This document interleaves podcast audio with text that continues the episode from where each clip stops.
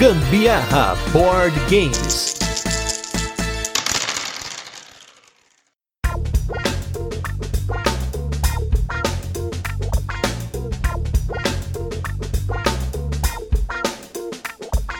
Eu não vou dizer que era bom ter Walkman, Discman, porque era um trabalho do caramba carregar isso pra lá e pra cá, rebobinar fita, CD pulando, só de você dar um passo, enfim. Mas que coisa boa foi a minha infância com tanta música boa e tanta referência sendo colocada no jogo de hoje. Eu sou Gustavo Lopes. E eu sou a Carol Guzmão e esse é mais um episódio do Gambiarra Board Games, o seu podcast sobre jogos de tabuleiro que faz parte da família de podcasts Papo de Louco. E no episódio de hoje vamos falar sobre o jogo Mixtapes. Mas antes, como de costume, a gente vai fazer aquele resuminho de como o jogo funciona e depois tem curiosidades e por fim a nossa experiência com ele. Essa vai ser uma semana especial onde vamos completar aqui de segunda a sexta só com jogos e designers nacionais. Portanto, vamos pular aquela parte tradicional do cast e ir direto para os jogos. Portanto, bora falar de mixtapes.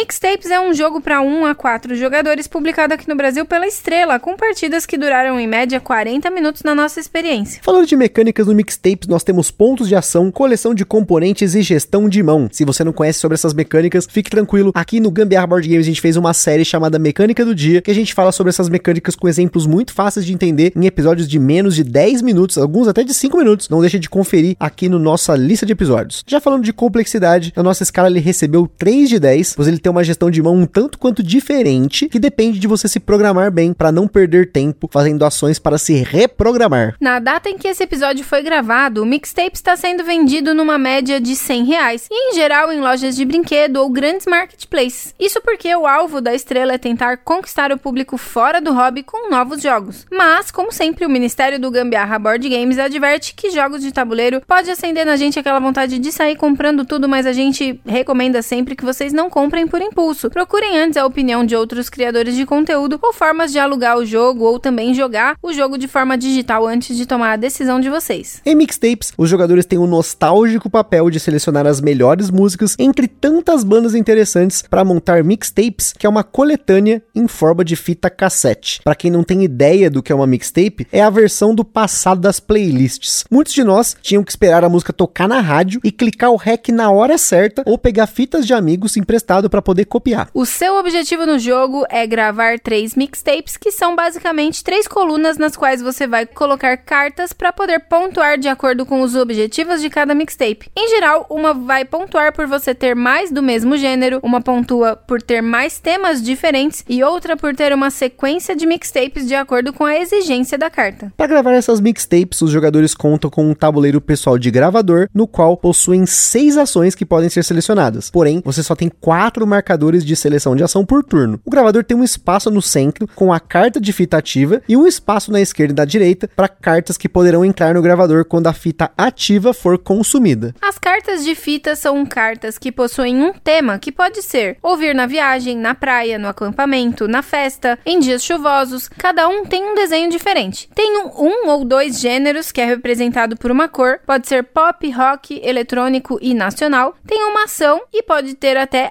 adesivos MX ou CR, que são adesivos que vão te dar pontos se você gravar esse artista na sua mixtape. Tem até fitas demo, que são fitas coringa, tanto para gênero quanto para ação. Além de cada um ter o seu gravador, existe um tabuleiro que representa um rádio das antigas, com duas pilhas de cartas nas pontas e mais duas cartas reveladas no meio. É desse rádio que normalmente as cartas de fita são coletadas. Por fim, nós temos cartas de objetivo, que exigem que você tenha algumas cartas de fita gravadas em uma das suas mixtapes para você ganhar pontos extras. Um turno no mixtapes é muito simples. Você pega um dos marcadores de ação, coloca em uma ação e executa essa ação. Uma vez por turno, você pode usar um marcador seu para repetir uma ação, mas isso faz com que o seu gravador enrosque, o que na prática significa que na próxima rodada você não pode usar aquele marcador. Como comentamos, são seis ações, mas algumas são bem parecidas. As ações FFW, que significa forward, e REW, que significa rewind, e ação stop servem para você pegar cartas de fita que estão no rádio. Em todas elas, você pega uma das duas cartas que estão no meio do rádio, porém, com as ações forward e rewind, você pode mudar o mercado de fitas,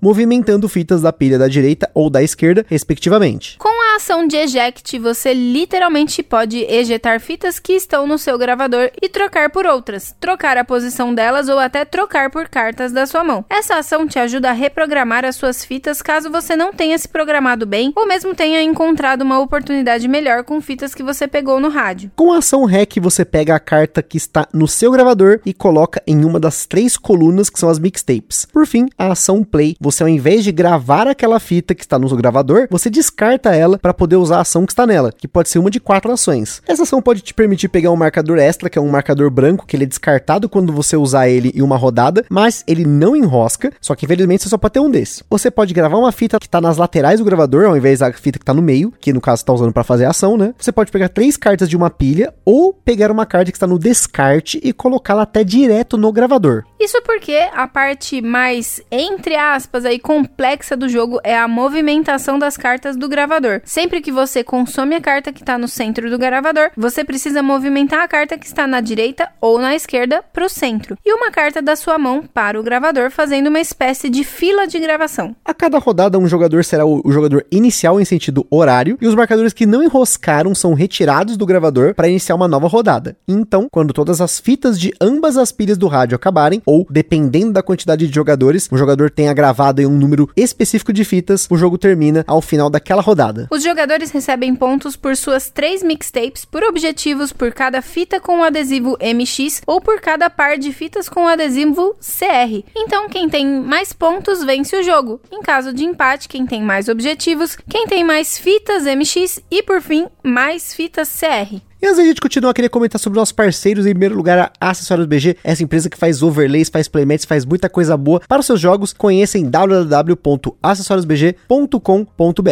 Em segundo lugar, nós temos nosso evento parceiro que é o Board Game São Paulo, que acontece todo último sábado do mês aqui em São Paulo, no Brooklyn, lá na Omniverse. E se você não acompanha o Gambiarra Board Games nas redes sociais, não deixe de acompanhar. Em terceiro lugar, nós temos a nossa loja parceira que é a Bravo Jogos, tem excelentes condições de preço e frete para você comprar o seu jogo de tabuleiro favorito. E se você usar o cupom Gambiarra na Bravo no fim da sua compra, você ajuda o Gambiarra Board Game sem essa nenhum centavo adicional. E por fim, nós temos a nossa loja parceira que é Aroma de Madeira, que faz um monte de acessórios bacanas em madeira, tem jogos em madeira, tem muita coisa legal lá. Entra lá www.aromademadeira.com.br e você pode usar o cupom Aroma de Gambiarra para ter um descontão no final da sua compra. E não se esqueçam de seguir a gente lá no nosso Instagram, que lá a gente compartilha as fotos dos jogos que a gente fala aqui, principalmente do jogo da semana. Lá também a gente compartilha as fotos das jogas da galera que marca a gente lá nos stories. Lá vocês conseguem falar com a gente, perguntar alguma coisa, mandar sugestão e até fazer parceria. E se curtem aí o nosso conteúdo, compartilha nas redes sociais. E não deixa também de avaliar a gente no Spotify, no iTunes e nas plataformas que você ouve o Gambiarra Board Games. Mixtape é um jogo dos autores André Teruya e do Leonardo Cume, com arte e design gráfico do próprio André. As 77 cartas de fita do jogo têm paródias com nomes de bandas que para quem gosta é muito legal ficar tentando adivinhar quem é quem. E como de costume, a gente chamou aí o André para comentar um pouco da jornada dele com o Mixtapes. Confere aí. E aí, Gustavo, pessoal do Gambiarra, é um prazer estar aqui para poder compartilhar um pouco as ideias do jogo Mixtapes, né? Meu nome é André Teruya. O Mixtapes é um jogo que eu fiz junto com o Leonardo, né? Que é o Macro, que atualmente ele está no Japão, bem distante aí. E é um jogo que a gente começou a desenvolver em 2016, né? É, a ideia simplesmente se manteve a mesma, que era um jogo sobre fitas cassete, né? E aonde a gente usava a mecânica de set collection que nos pareceu apropriado para o tema, tal, né? Enfim. Então ele nasce, obviamente, com outras questões. É um jogo que não tinha, era basicamente cartas sem o gravador, né? Enfim, teve uma série de processos de lá até aqui, testando com o Leonardo, né, com o Macro, ele gostou muito da proposta do jogo e aí eu chamei ele para desenvolver junto, né? Já estava fazendo alguns outros jogos, né, na época, e foi bem interessante porque o Macro é uma pessoa muito que usa, né, a racionalidade de uma forma bem interessante assim, sempre buscando uma elegância, né? Então nós discutimos bastante, eu aprendi muito com ele, né? As parcerias são muito boas, por isso, né, elas nos ensinam a visão do outro, né? As percepções e perspectivas de uma outra outro criador, né? Então ele me ensinou muita coisa em relação à elegância, simplicidade, etc. E o jogo foi desenvolvido então, passou por uma série de eventos, passou por algumas editoras, né? Que no caso não deu, não deu certo para desenvolver principalmente o jogo e produzir. E de lá para cá, então, foi uma série de mudanças até chegar, né, no digamos o que está na estrela, né, que é também foi um desafio, obviamente que os jogos da primeira linha da Premium, né, do Rodrigo Rego, é, enfim, o Tote Monstros, nos ajudaram bastante, né, a entender um pouco, pelo menos, uma outra dinâmica de mercado. A Estrela trabalha com um público de massa que tem outras questões, né, que privilegiam, até na questão da produção, que é óbvio, né, é uma produção mais simples, mais barata para sair e uma tiragem absurdamente maior, né, e com alcance gigantesco, né, no Brasil inteiro. Então são outras lógicas que me interessou. O jogo estava sem editora, estava parado, digamos assim, pronto já, né, e conversando com a Estrela e, e junto com o Leonardo, a gente decidiu que seria uma chance, né, mas para isso eu precisaria fazer toda a arte e finalizar ele, né, ter um developer aí, digamos, maluco, assim, numa questão de um mês, dois meses, né, e nós topamos e, e foi um desafio muito grande, né. Diante disso tudo, eu chamei algumas pessoas para me ajudar, né, o Igor Knop foi uma, Robert Coelho mesmo, então foi feito tudo, assim, numa imersão muito grande, para primeiro discutir que jogo que a gente queria finalizar para o público da estrela, um público de massa, né, e obviamente pessoas do, do mais gamer, né, do nicho, poderiam jogar também. Então, de certa forma, a gente resolveu simplificar uma série de questões, né, principalmente no sentido da pontuação, para ensinar esse público da estrela, do público de massa, a questão do set collection, a questão de você gerenciar bem as cartas na mão, né, de ter uma organização até simplista no sentido de você tem um X de ações que você pode fazer, faça da melhor forma possível, né, criando as pequenas coleções lá, que são as três mixtapes que você grava, né, e ainda assim tentar passar de alguma forma a sensação que você está brincando com as fitas, né, gravando de alguma forma. É óbvio que tem milhões de possibilidades de fazer isso, mas nós achamos pertinente no modo que estava e focamos bem nessa discussão. Né, do público da estrela, de ensinar o cara, de trabalhar depois uma questão do solo, né, que não deu tanto tempo para desenvolver, e até outras pessoas me mandaram mensagem falando, ó, oh, eu bolei um, um, um modo solo, eu falei, não,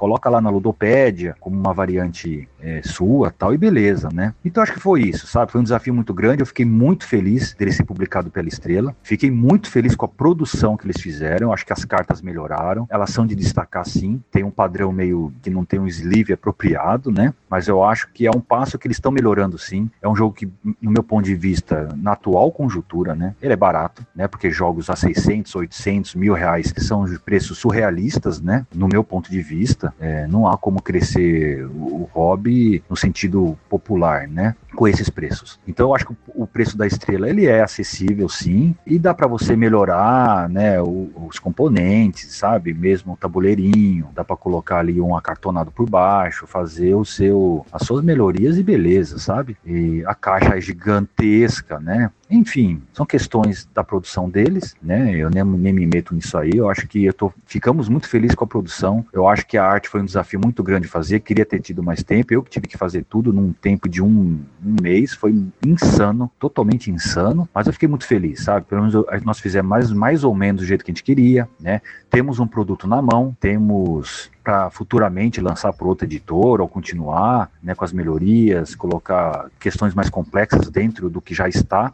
Então isso acho que é muito importante, né? Eu acho que jogo bom é jogo que é lançado, digamos assim, como eu já ouvi falar por aí, sabe? Nesse sentido, né? Para produzir um jogo e lançar um jogo é uma tarefa absurda. É hercúlea, assim, aqui no Brasil. Parece que não, mas é muito complexo, muito difícil. E ainda você fica dependendo da produção, da arte, da ilustração, design gráfico. É insano, né? Então eu acho que cada editora trabalha de uma forma e nós temos aprendido isso, acredito com muito bem, né? É, e eu acho que com a Estrela foi isso, né? Nós sabíamos da proposta deles, nós sabíamos do, do tipo de produção que eles queriam e o público que eles queriam alcançar. Né? Eu acho que está indo super bem e acredito que os outros jogos da Estrela também. A amplitude que eles têm de mercado é enorme, né? Que uma editora de nicho não alcança, né? Em, digamos, cinco meses que o jogo foi lançado. É absurdo, né? Então acho que é isso. Nós estamos muito felizes. O Mixtapes eu acho que cumpriu e tem cumprido o seu papel e dá margem para melhorar, para amplificar, né? E gerar variantes e o público também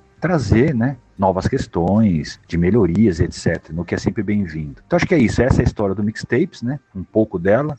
E agradecer aí, pessoal da Gambiarra aí, Gustavo, todo mundo. Muito obrigado pela oportunidade aí. E qualquer dúvida entre em contato aí pelo Instagram, Teruia Jogos. O jogo tá no, Ludopédia, né? No BGG também. Se quiser colocar lá é, alguma avaliação, alguma sugestão, algum tópico, fiquem à vontade, obviamente. E beleza. grande abraço para todo mundo aí. Até mais. Tchau, tchau. E tem uma curiosidade que o André não mencionou aí, que existe um site que é mixtapesmix.vercel, V-E-R-C-E-L.app,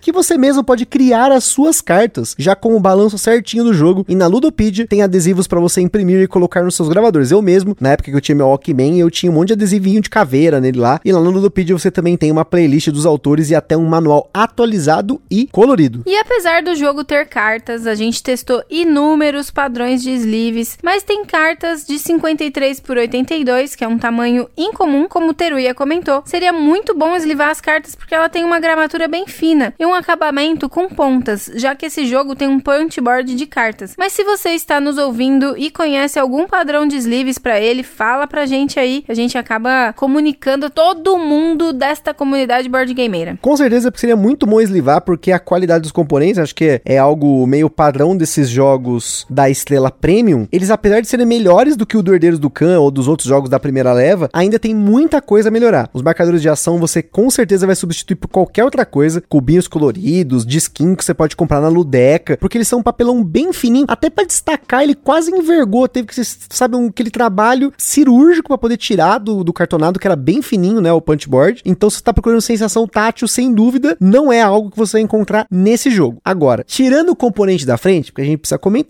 porque realmente os componentes são bem fraquinhos mesmo. Vamos falar do jogo em si, né, do grosso do jogo. Primeira coisa, o tema, gente. Esse tema é muito legal. Eu tinha um gravador muito parecido com o gravador do jogo. Eu tinha um Walkman muito parecido com o Walkman lá, que, é o, que seria o gravadorzinho pessoal, né? Mas o meu Walkman também gravava. Gente, era muito parecido tudo ali. Então, para mim, já foi um, up, assim, né? Olhar aquilo ali foi aquela coisa nostálgica. Mas, melhor ainda, foi ver bandas que eu gosto muito, tipo Pink Floyd, Black Sabbath, em paródias lá como Pink Floyd, tinha White, acho que é White Sabbath, enfim. Tem um monte de carta com referência legal. Acho que a gente pegou quase todas. Algumas bandas, talvez brasileiras, eu não tenho muito conhecimento ali, eu talvez não tenha descoberto qual era a referência, mas nesse ponto, o jogo é muito criativo. Sem dúvida, eu achei muito legal mesmo que o seu tabuleirinho pessoal ali é um gravadorzinho mesmo, assim. Tipo, você realmente relembra do que você já teve ali na sua infância. Você tinha? Você tinha um negócio desse em casa? Exatamente como aquele não, mas eu tinha um rádiozinho que fazia cópia também. Mas não era tão maravilhoso como aquele, né? Não era nem meu, era do meu tio, né? Que ele foi sempre desses que tinha várias fitas para gravar e tal.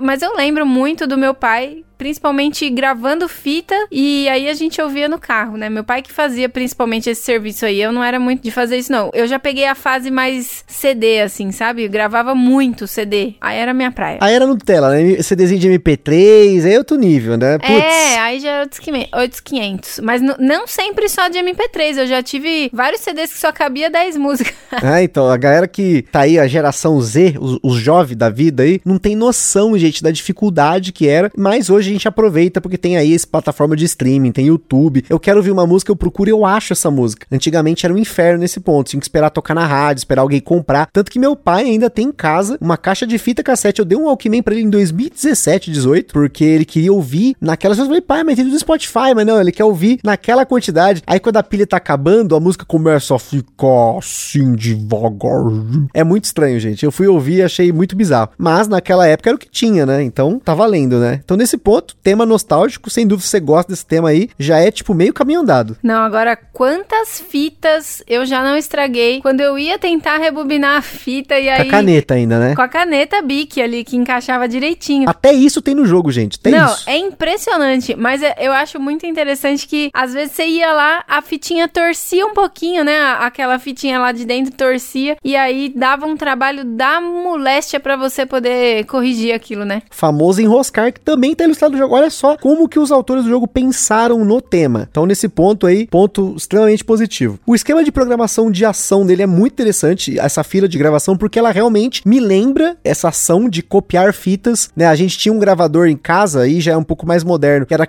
um de torre, então ele tinha espaço para quatro fitas. Então a gente multiplicava a fita, era um negócio muito louco. E no jogo, você tem esse esquema de ter cartas na sua mão, as cartas nas laterais do seu gravador e a carta que tá no centro do gravador. Então toda hora você tem que ficar muito esperto qual que vai ser a sequência, porque é onde a gente vê o pessoal se enroscando no jogo aí. Perdão pelo trocadilho. Nossa, eu adorei, adorei de verdade. Eu achei extremamente criativo esse jogo, gente. E assim, para mim, o tema faz todo sentido. Não tinha como ser outra coisa que não fitas cassetes ali. Não tinha como ser outra coisa. Para fazer esse jogo funcionar, você tem que realmente pensar que você tá gravando uma fitinha ali. Sei lá, para mim fez muito sentido. Faz realmente muito sentido. E outra coisa que fez bastante sentido aí foi a forma como você pontua no jogo, que são por set collections, né? Esse set collection não é trivial por conta das cartas de objetivo, porém você sempre tem que tomar cuidado porque provavelmente você não vai conseguir gravar as três mixtapes. No geral, nas partidas eu escolhi duas para ir até o fim e quando tava difícil, eu precisava me livrar de uma carta, mas eu queria gravar ela, eu colocava na terceira lá para ganhar algum pontinho extra. Isso porque além de você ter lá uma carta de, do mesmo tipo, né, do mesmo gênero, a outra tem uma sequência específica e outra por tipos né, de fita diferente, você ainda ganha alguns pontos extras dependendo da combinação da sua carta de mixtape. Então tem essa variabilidade no jogo. Então nesse ponto também é muito legal porque ele forma mixtapes diferentes. E se você tá aí mais imerso no tema, você pode parar para ver o que você gravou na sua combinação. Você colocou lá, tipo, sei lá, Rita Lee, Pink Floyd e Demônios da Garoa na mesma fita. Faz sentido, entendeu? É engraçado você pensar nisso. Então, se você tá imerso no jogo vendo isso, é ainda mais legal. Mas de qualquer forma, é um set collection que não é trivial e não é tão simples quanto parece. E antes que qualquer pessoa venha começar com essa conversinha de que os componentes não são bons e tudo mais, não falem sobre isso, porque eu preciso dizer para vocês que a princípio, quando a gente viu o jogo, eu falei, nossa, mas que diferente quando você vai comparar, né,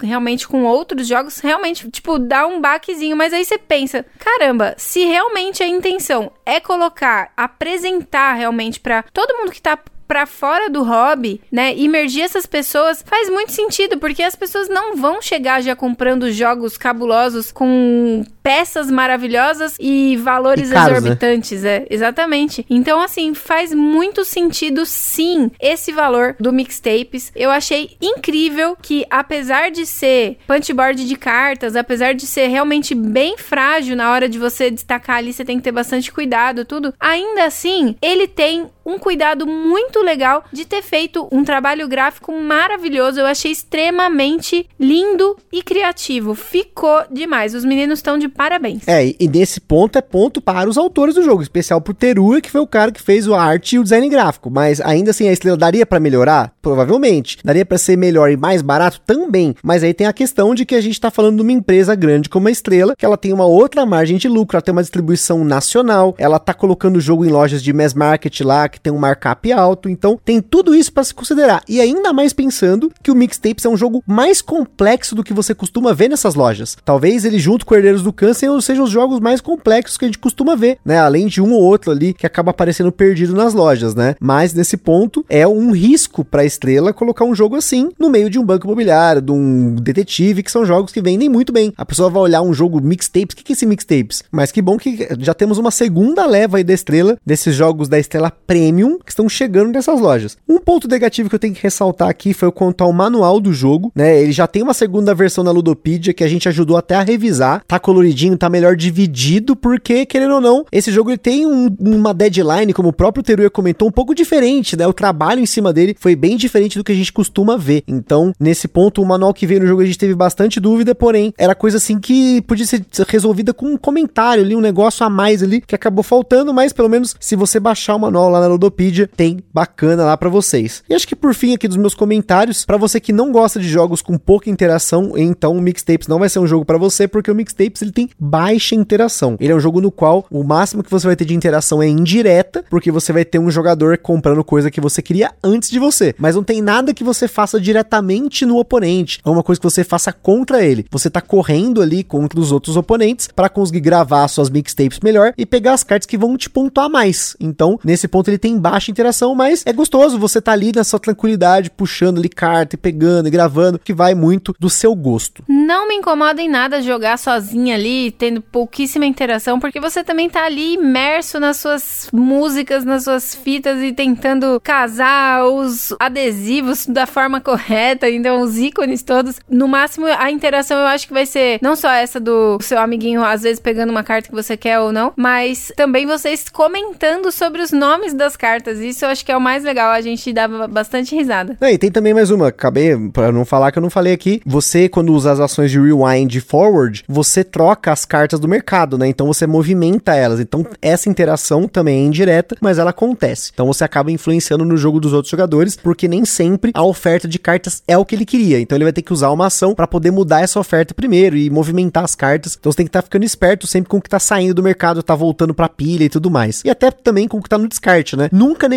negligencie nesse jogo as ações das cartas. Eu vejo muito pessoal só gravando, gravando, gravando e esquece de usar as ações. No máximo usar a ação para pegar o marcador branco e olha lá. Não pense em usar as ações melhor. Então a galera que tá começando pode ser que tenha dificuldade por não enxergar o benefício de usar uma carta na ação do play, de descartar aquela fita para pegar a ação dela que não é a ação do marcador branco. Como por exemplo, você gravar uma carta que tá na lateral, você abre dois espaços porque você tá descartando a carta que tá no meio e a carta que tá do lado. Você coloca mais cartas no jogo, você movimenta a mesa e tem que tomar cuidado para você não ficar sem carta também, porque já aconteceu de um, uma partida eu ter me programado mal lá e aí na hora, é claro, quando você não tem carta em algum lugar, você só vai lá e compra a carta e completa, né? Mas aí você tem que usar a ação para comprar. Então eu tava me programando mal, mas ainda assim, eu acho que eu fui bem nesse jogo, eu acho que eu joguei ele bem. Eu gostei muito desse esquema de programação dele, de você fazer a mão e as laterais do gravador e o gravador, porque te faz pensar alguns turnos adiante. Você tem que planejar bem nesse momento ali, para você não ficar usando a ação de, re, de eject para poder mudar tudo. Eu, depois que eu peguei o esquema do jogo, dificilmente eu usei a ação de eject só mesmo para mudar alguma coisa na mesa que eu peguei e ia me dar muita vantagem se eu gravasse a fita logo ou usasse a ação de play primeiro. Então é isso aí, pessoal. Espero que tenham gostado desse episódio sobre mixtapes, tenham curtido, ouvir um pouquinho sobre esse jogo. Aqui um podcast sobre um jogo de música, coisa que eu gosto muito. Espero ter mais jogos de música aqui no Gambiarra. E é isso aí. Aquele forte abraço e até a próxima. Experimentem, é um dos meus preferidos jogos nacionais. Beijo, gente. Tchau.